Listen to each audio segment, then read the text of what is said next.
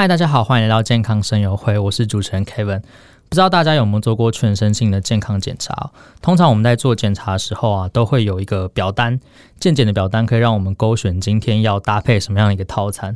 比如说你要勾看看有没有脂肪肝啦，或是你要去做运动心电图啊，或者是最少最少人选的照肠胃镜。那我们今天刚好要讨论这个勾选的最少的一个项目，那就是照肠镜的部分。让我们欢迎今天邀请的专家来宾。林口长庚医院大肠直肠外科的廖俊凯医师，呃，主持人好，各位听众大家好，我是林口长庚医院大肠直肠外科的廖俊凯医师。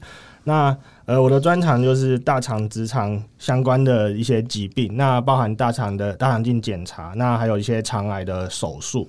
那在肛门部分，就是像大家常见的一些像痔疮啊、一些瘘管这些问题的治疗。如果我要找廖医师的话，我要挂礼拜几的门诊？好、哦，那呃，那首先就是大肠直肠外科，在大部分的医院其实都有一个独立的科别啦。那大家可以寻找大肠直肠外科。嗯、呃，那我我本身是在呃林口的星期三跟星期五都有大肠直肠外科的门诊，这样。哦，就是刚好是小周末跟 接周末的时间。对对对对对。对，如果如果如果就是呃听完我们节目啊，就是想要做一些检查或是有一些问题的话，可以选这两个时段。那因为今天的主题在讲肠镜的检查，我想先问廖医师一下，现在台湾或者是说现在国外的肠癌最新数据是怎么样？呃，那以台湾来说啦，根据我们最新的癌登资料显示啊，那大肠直肠癌已经连续十二年是国内十大癌症的发生人数的第一名哦。那我们估计大概每年都有超过一一万六千名的新的确诊案例，那相当于每十万个人就有四十二点九个人会罹患大肠直肠癌。嗯嗯嗯。那呃，国外呢？国外也是这样吗？嗯，对。那以如果以美国来说的话，他们发现就是从九零年代开始啊，就是大肠直肠癌的病例一直在增加。那目前的话，在美国它的好发也是十大癌症的前三名，在男生就仅次于肺癌跟那个前列腺癌，那女性就仅次于肺癌跟乳癌。那平均的话，年龄大概也在一九九零年代的时候，大概是七十几岁。那持续到两千年代初啊，大概就已经年龄下降到大概六十六岁左右。那目前年龄有点持续在降低的趋势。嗯哼，诶、欸，那会造成这样的原因，台湾也一样走向年轻化吗？嗯。对啊，因为我想，因为因为过去啊，大肠直肠癌都是在一些我们发现，在六十几岁的族群确诊嘛，那所以我们推行了很多工位的政策，在正在老年人的筛检部分。哦，那我们现在发现，就是随着老年人族群，我们慢慢的呃有比较多的筛检、那检查还有治疗之后，我们发现，哎，相对起来，这些年轻的患者的比例越来越高。那这个这个现象在外国就蛮明显的，有一些资料出来这样子。嗯哼嗯哼，台湾的话，就就你临床看到，也是年轻人的比例变多吗？嗯，其实呃，也陆陆续续会有一些比较相对年轻的病患出现。那有时候是四十几岁，甚至有的病人三十几岁，真的就诊断出大肠直肠癌来了。嗯，呃，刚才刚才我们在讨论的时候，廖医师有跟我分享到。有一个他比较印象深刻的案例哦，就是大概三十几岁就罹患大肠癌，可以可以跟我们讲一下这个这个案例吗？是，呃，其实就像病人他是三十几岁，那他其实呃没有很明确的家族病史啊，那他也是一般的这种上班族，那可能有时候有一些肠胃症状，可是他大家会觉得说，哎、我可能是一些排便不顺啊这种状况，那他没有特别在意或去做检查。那他真的有症状发生来医院的时候，其实他的肠子的肿瘤已经长得有点大，那有点造成肠子阻塞、排便不顺的状况。那后来我们做了检查后发现，哎、其他肝脏也有肝脏的转移了，所以他其实一发生就是一个比较严重，甚至第四期的大肠癌这样子。嗯，三十几岁真的很年轻诶，就是感觉。听到之后就觉得好像距离我们有很遥远的感觉。其实呃，不知道大家有没有在看那个漫威的电影？其实去年最大的一个事件就是《复仇者联盟》里面黑豹的演员，他也是罹患结肠癌，然后他四十三岁就过世了。那我想问一下廖医师，说什么样的一个原因会造成，不管是台湾或者是说国外，这个大肠癌的呃年轻化这个现象？哦，好，那我想，呃，在呃，在我先举个例子啊，就是像美国啊，他发现吼，就是从两千年之后啊，那个大肠癌盛行率其实开始每年有慢慢的下降。可是呢，那我们觉得为什么会下降？可能因为我们现在大家对大肠癌的一些危险因子比较了解，那我们也癌那个癌症筛检比较盛行率有。比较高，那所以让整个整体的盛行率下降。可是呢，我们因为我们的筛检基本上是针对中老年人，那我们就发现说，哦，慢慢的开始一些小于五十岁的病患的盛行率其实开始增加了。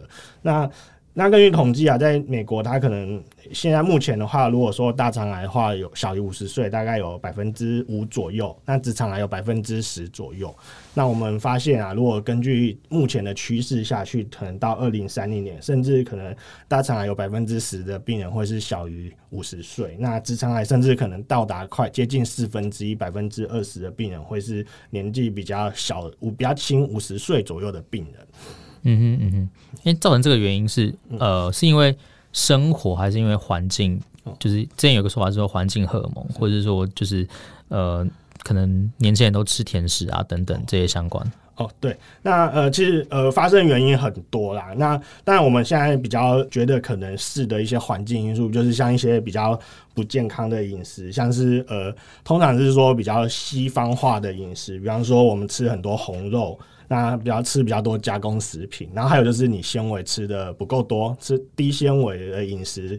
那还有就是肥胖的确是一个因素啊。那尤其是现在发现，就是年轻人肥胖比率变高，所以也有觉得说，哎、年轻人肥胖比率变高，是不是也是年轻人大肠癌变多的一个因素之一？这样。嗯哼嗯哼，听到肥胖这个，我就想回去给我两个室友听，因为两个室友都 越来越胖，开始上班之后，就两个就越来越胖，像。灌了气的气球一样，所以说肥胖也是造成呃，就是肠癌年轻化的一个蛮主要的原因。嗯，对，的确有可能。那有可能，这的确有可能是因为，因为肥胖有可能是很多因素，但也有可能跟你的饮食啊，或者是、嗯、像我们现在可能喝比较多含糖饮料这些，嗯、那有些影响到我们一些身体的生态、肠内的一些生态平衡，或许这些都是一些造成大肠癌发生的一些原因。嗯哼，因为它会可能导致他肥胖原因，就是因为他饮食不健康。然后这个饮食不健康又会造成肠癌这样子，所以两个会刚好。哦，对，的确是有可能这样。嗯嗯嗯。哎，那这些年轻得到肠癌的患者啊，刚才廖医师有提到这个案例，可能三十几岁上班族，然后发现肠道阻塞才就诊。这些年轻患者跟一般以往看到这些老年的患者，还有什么不同？嗯，哦哦，那嗯，其实呃，像。主要是我想是症状发生的时间到你诊断的时间。那通常我们现在发现，就是国外的一些研究发现说，吼，如果说年轻的大肠癌，你回溯去看它发生症状的时间，跟一些年纪比较大的人的发生的时间比起来，我们发现年轻人的症状发生的时间到确诊时间，相对其老年人甚至晚了六个月。那为什么会有这一个时间的差距呢？那我觉得有可能就是第一个是，呃，我们觉得年轻自己年轻，我不是一个大肠癌的高危险群，那我可能会忽略到这些症状。那我可能觉得它只是一般肠胃的症状。那我想说，那我再看看好了。那相对起来，一些年纪大的病人，我们比较担心，可能比较就比较快去就医。那那他提早的检查，那的确是会让有有让确诊的时间比较早发生。那主要就是。我们不要忽略这些可能让你有机会提早去做检查的这些症状。嗯哼，有哪些症状需要特别注意啊？就如果你是年轻人、上班族，发生这些肠胃道状况，就要有警觉性。是哦，那呃，其实就是我们有发现啊，就是年轻的族群的这些病人的大肠癌，它很大比例相对起来比较大的比例是在左边的大肠，甚至是直直肠。那左边大肠跟直肠，它会对我们的排便有一些。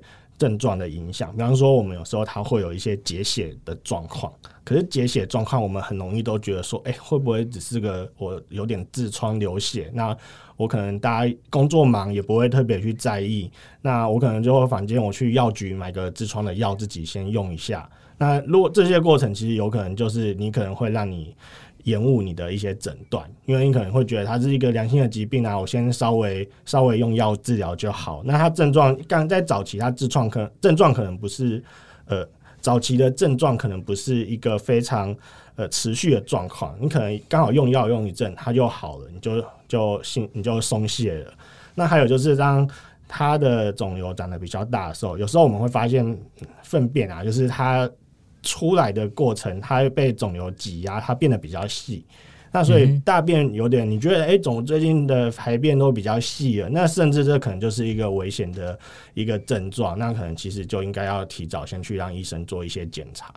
嗯哼那呃，刚刚有提到说，就是他可能会有一些出血的状况，那这个出血它是像一般红色血吗？还是说它会变，就是血变那种黑色的？因为我知道，如果发生的部位比较上面的话，它出来会是黑色的大便。哦，对，那呃，其实啊，其实因为我们的左边的大肠，它其实就是比较靠近肛门口，通常这边的血便颜色都是比较红一点点。嗯哼，对，相对起那种上消化道的出血，那种比较黑粘稠的黑色，我们后面的可能后面这个直肠这一段或乙状结肠这一段的话，出血可能是相对起来比较红，那它可能会带有一些黏液的这种感觉。嗯，所以也不是说如果出来是鲜红色，表示你是痔疮，你大肠就没有什么问题，就忽略掉，因为它有可能也是这个年轻的肠癌。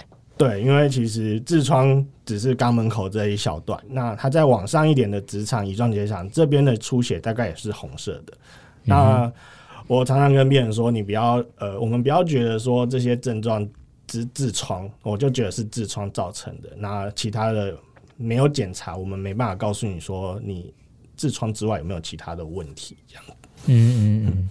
所以如果就算是痔疮了，也也看一下也比较好吧。哦，对啊，我觉得应该。检查一下比较放心嘛。如果里面没都没有什么问题，那只是痔疮，相对起来它是个良性的问题，我们比较好来做治疗跟追踪。嗯嗯嗯嗯。哎，那刚才有提到说，呃，这些年轻患者他从症状开始拖拖到就诊，平均都比老一点的患者慢了六个月。那他发现他的期别会比较晚吗？就是我得到大肠癌，可是就是这半年的时间会不会就他的期别就往后了？嗯，呃，的确是有可能。那其实过去的一些分析有发现，就是年轻族群的大肠癌，它相对起来，它的级别比老年人甚至比较严重一点点。那就像我刚刚讲的这个这个我的这个案例，它一发生就是第四期了。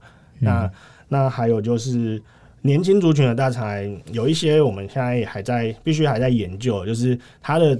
本身的肿瘤的状况，还有它的一些细胞分化，似乎就是比跟老年人比起来，相对这个族群好像是比较严重一点点。那到底潜在有什么一些其他的因素呢？我们现在还是一些世界上研究的一些重点，这样。嗯哼，所以就是年轻人他的癌细胞也是年轻的，是这样的意思吗？呃，比较比较凶猛一点，比较凶猛一点。哇，天哪！我听到这边，我已经想去预约大肠镜。诶、那刚才有提到大肠镜的部分哦，就是呃，这个大肠镜，我我我要几岁的时候去做？那如果我做了一次之后，我可以多久不用再做？我我觉得这可能是听众大家都想很好奇的一个点哦。好，那其实这个根据这个建议啊，就是过去其实过去的建议是说五十岁以后开始。那我们国家的政策其实也是在五十岁之后有推行，五十岁到七十五岁的病患，我们有每两年可以做一次免费的粪便的筛检，这是一个初步的筛检。那但是就像我刚刚说的，其实在美国它已经发生发现，呃，在美国他已经发现就是那个年轻族群的大肠癌比例开始增高，所以他们其实，在二零一八年开始就把五十岁开始筛检的这个建议呢，他们把它提早到四十五岁。哦，台湾目前还是五十岁再去做吗？嗯，对，粪便筛检是五十岁。嗯，那四十，那其他的建议就是我们会建议啊，就是要看看你的个人状况，比方说，呃，你有没有家族病史？如果你的一等亲有家族。有他有大肠直肠癌的话，那可能相对起来你的危险性就比没有家族史的人高。那我们会建议你可能要尽早的开始有这个筛检的这个概念。哦，那一般会建议就是，如果说你的一等亲有的话，你可能要在大概四十五岁就要开始做检查。嗯嗯嗯嗯，那如果说他是一个更早，他比方说他你的你的亲人里面是更年轻的时候发生，比方说他是六十岁以前、五十岁以前的话，那我们会建议你在他发生的这个年纪，或者甚至这比这个年纪再早个几年、五年或十年，你就要开始有至少先做一个大肠镜的筛检。嗯哼嗯哼，那是不是说如果我我下次预约健检的时候，我就顺便勾这个选项。对，所以其实我我相信，呃，蛮多其实我们也发现蛮多病患，他虽然确诊大肠直肠癌，然后是年轻人，但是他不一定有家族病史。嗯，那的确很多遗传的疾病也是一样，有时候你不一定是家族的，呃，家族病史中的一个患者，你可能是第一个。嗯，对，那那这个就是我们没办法用家族史来推算你的危险性。那所以我会建议，就是如果说，嗯，像如果你本身有一个健检的规划，那有健检的过程呢，其实可以选择肠镜的检查。我觉得其实应该让自己做一个比较完整的检查。嗯哼嗯哼，就不管你几岁嘛，刚好有健检的时候就加加这个项目。对，我觉得其实是可以做，但就是说，嗯，如果你从来没做过，我会建议你至少做一次看看。嗯哼嗯嗯，哎、欸，那这样子做这个健检检查的话，它就是它会痛吗？然后大概费用的部分大概落在哪一个 range？嗯，哦，其实呃，大肠镜检查基本上这个检查的费用是健保支付的。嗯，那如果健检的话，有时候就是涵盖，比方说，有的人他会觉得会痛，他必须要做一些无痛或麻醉的部分。嗯，那这些部分当然就是会需要自费。那它有一个 range 啊，那以我们医院来说，可能大概五千块钱左右。那健检有时候它会有一些包含一些其他的，像是饮食提供一些代餐的部分，所以它费用可能会再多一点点。那至于你说会不会痛呢？这个这个见仁见智，像我帮我自己做，我可以完整的做完这样子，然后我做了两次这样。哦、你帮自己做？对，我自己一个助手帮我穿大肠镜，我自己转。所以你是当场看自己的肠子里面？哦，对对对，哇，这是我们 我们哥的传统啊，就是哎、欸，你要做大肠外科，你要帮自己做一次，你才知道病人的感受是什么啊。哦、所以你自己帮自己做的时候是用无痛的吗？还是哦，没有，就是我因为我要自己操纵啊，所以我是清醒的做哦，嗯。所以也不会，但但有些人他做他就觉得很痛。嗯，对，的确，那那因为每个人真的，第一个我想每个人对痛的感感受不一样。嗯、那我有遇过啊，就是先生来做，他觉得哎、欸、我很好啊，没什么问题啊，跟他太太说、嗯、做一般的就好，你还可以自己看着荧幕。对，但他太太真的痛到我受不了，也觉得先生在害他，对，就回去揍揍先生。对对对。好，那呃，一般大肠镜检查是这样子，我们大肠镜是通常是侧躺的做啦。那如我们通常你到检查室之后呢，我们会，但我们会请你就是稍微把裤子先先脱到脱下来。那我们会做一个，回身体要弯曲侧躺，左侧躺，然后做一个弯曲，然后让屁股比较朝床外。那我们这样比较好来操作我们的场景。哦，那开始做检查之后，其实就是你会感觉到呃有个有个东西，就是我们的大肠镜，它会从你的就是从我们屁股的地方伸进去。对，那其实我们做大肠镜的患者啊，其实他就是侧躺着，那只要放轻松。不要太紧张，因为你越紧张，你的肠子就会跟着紧张。肠子收缩后，它会让我们做大肠镜的时候，就是有时候它会比较困难的做。那放轻松做，那医师会就是仔细的看，就是我们肠子的各个黏膜，因为肠子其实是一节一节的，它有皱褶。那我们会把大肠镜做到整段大肠的正最里面。再帮你慢慢的从最里面再慢慢检查出来，这样。嗯，就看皱褶里面有没有异常，这样。对，因为肠子会有皱褶，那我们其实就是用肠镜呢，这样子慢慢的检查，看每一个每一个黏膜的地方有没有什么异常的位置，或是有息肉，那甚至做一些要做切除啊的部分，这样。这样子在看的时候是病患是有感觉的吗？嗯，其实会有，因为我帮自己做过嘛。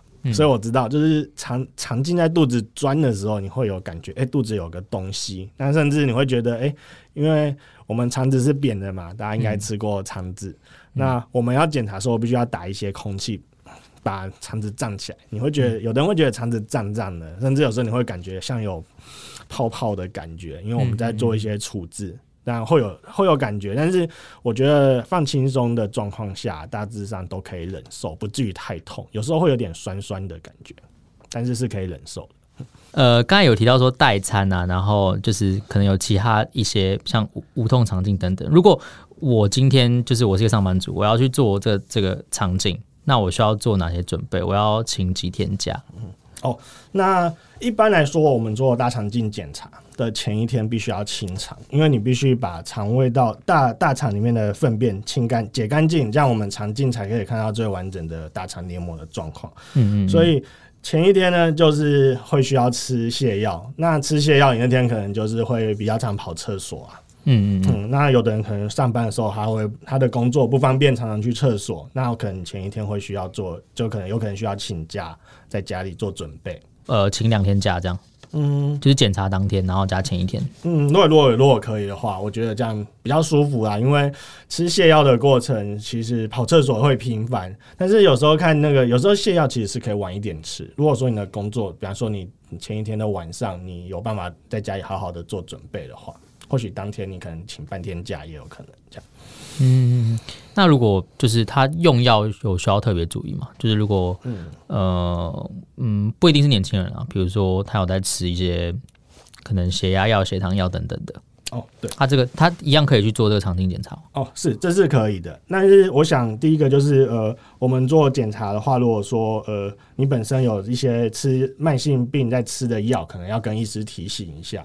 那血压药其实是不影响的，血压药是可以照着吃。但是如果你是有糖尿病，那就不一样，因为因为我们做检查的前呢，其实我们要吃低渣饮食，然后在前一天甚至要吃清流质，就是没有渣的一些饮食。那相对起来，你的那个你摄取的那个热量不够嘛，那你的其实你的糖血糖呢就会比较低。这个时候就会建议你血糖药可能就要暂停，不要吃，不然它会变成太低血糖的状况。那有些病人他可能有一些过去有一些心脏病啊，或是他有一些中风的状况，他有吃一些抗凝血剂，这个也是要跟医师提醒，因为有些有时候我们做检查的过程，如果你有合并要做一些息肉切除的状况，有吃抗凝血剂就相对起来比较危险。那有时候在跟医师讲，然后医师会提醒你说，大概前几天可能就要先停止使用这种药物。嗯嗯嗯，刚有提到那个息肉这个状况，我我这种听过的说法是，做这肠镜的时候，如果有发现到有息肉，会直接就是把它把它烧掉，这样是对的吗？哦，对，没错。我们因为一次检查嘛，我们当然会在检查一下看到息肉，其实就是当下我们会做处理，甚至比较大的息肉，我们就是切除。那切除后就是会送去做化验，因为我们要看看这个息肉到底是怎样的息肉。嗯，有没有里面有没有隐藏一些呃，已经开始分化不好，开始要变成早期癌症的状况？嗯嗯嗯，对。所以说，如果呃，就是上班族第一次去做健检的话，就勾这个，就勾这个场景。哦、因为如果呃，您您刚才说如果有看到有稍微的息肉，它就会直接就是切掉，然后送化验这样。所以你也可以知道说，这个息肉到底是是不是比较不好的分化细胞这样。对，没错。哦，了解。那现在呃，因为刚才有问，就是廖一直到另外一个问题，就是说我今天做，比如说我三十岁好了，我做了这次肠镜之后，我隔多久我还要再做一次？如果我发现一切都正常的话，嗯，哦，如果是一切都正常，那又没有家族史的病人的话，再根据国外的建议，大概可以到五年甚至十年之后再做一次追踪，就是我们就回归到正常的筛检的步。的那个流程，但是如果说你是有家族史，或者是你的这次切的息肉是比较大颗，或是里面有比较分化不好的状况，那我们就不要隔那么长的时间，可能会建议三年左右要再做一次大肠镜的追踪，嗯、那再看下一次追踪的状况，决定之后是不是可以回归正常的一个筛检的时时程这样子。嗯哼嗯哼嗯哼，那如果说今天我我照，然后发现我就很多颗息肉。那是不是我就必须要赶快做更短的追踪？如果说息肉有甚至大于五颗啊，这种，或是它中间单一颗比较大，大于一公分或两公分，可能我们会建议你，这个是下一次追踪的时间，就是要比较接近，可能三年或是两年的时间这样。嗯嗯，所以大于五颗这样就算多了。嗯，对，就根据其实外国的一些建议啊，如果大于五颗，或是单一颗大于两公分，相对起来这是一些比较危险。那甚至有些息肉它长得比较扁平啊，那它比较有可能是那种生长比较快速的息肉的话，我们甚至我们要在更短一点的时间来追踪，嗯，避免它又再长出不好的息肉来。那有很多年轻人就是做肠镜，可能三四十岁看到有很多息肉，这比例算高吗？嗯。我其实看到很多息肉比例不高啦，通常是我觉得还是一些比较中老年人会看到比较多这种息肉比较多的状况。嗯嗯，所以呃，总结一下，如果说我今天呃，虽然我还年轻，我可能还没有到这个这个检查的这个，就是呃，政府这算政府的一个规定嘛？健保规定。嗯哦嗯，你是说对，就是这个检查的全名。哦就是大肠镜的筛检嘛。哦，大肠镜。对。呃，如果说我今天还没有到这个大肠镜筛检的这个年龄，我如果二呃三四十岁的时候要做，那我是不是就是呃在健检的健检的时候，我勾选这个项目，然后做一次，然后再去看它的这个呃后续检查出来，或者是说后续有发现息肉，然后去化验出来的这个结果，再来做一个评估。嗯，对，没错。我觉我呃，因为一般健检如果筛检，他如果发现你比较多息肉的话，其实通常健检医师也会建给你一些建议，甚至他会建议你要到肠胃科或是到大肠直肠外科来做后续的一些息肉的切除或是追踪。对，那呃，我想就是呃，针对年轻的族群啊，我觉得其实我们不要太。轻忽我们的一些症状，有时候一些小小的症状，它其实后面潜藏着一些危险，所以我我会建议大家不要，就是真的有症状的时候呢，有需要还是要到医院给医生来做一些检查跟咨询，不要让就是疾病太晚发生，然后比较不好治疗这样。今天的节目内容就到这边喽，那我们再次感谢廖医师，我们下期见喽，拜拜，拜拜。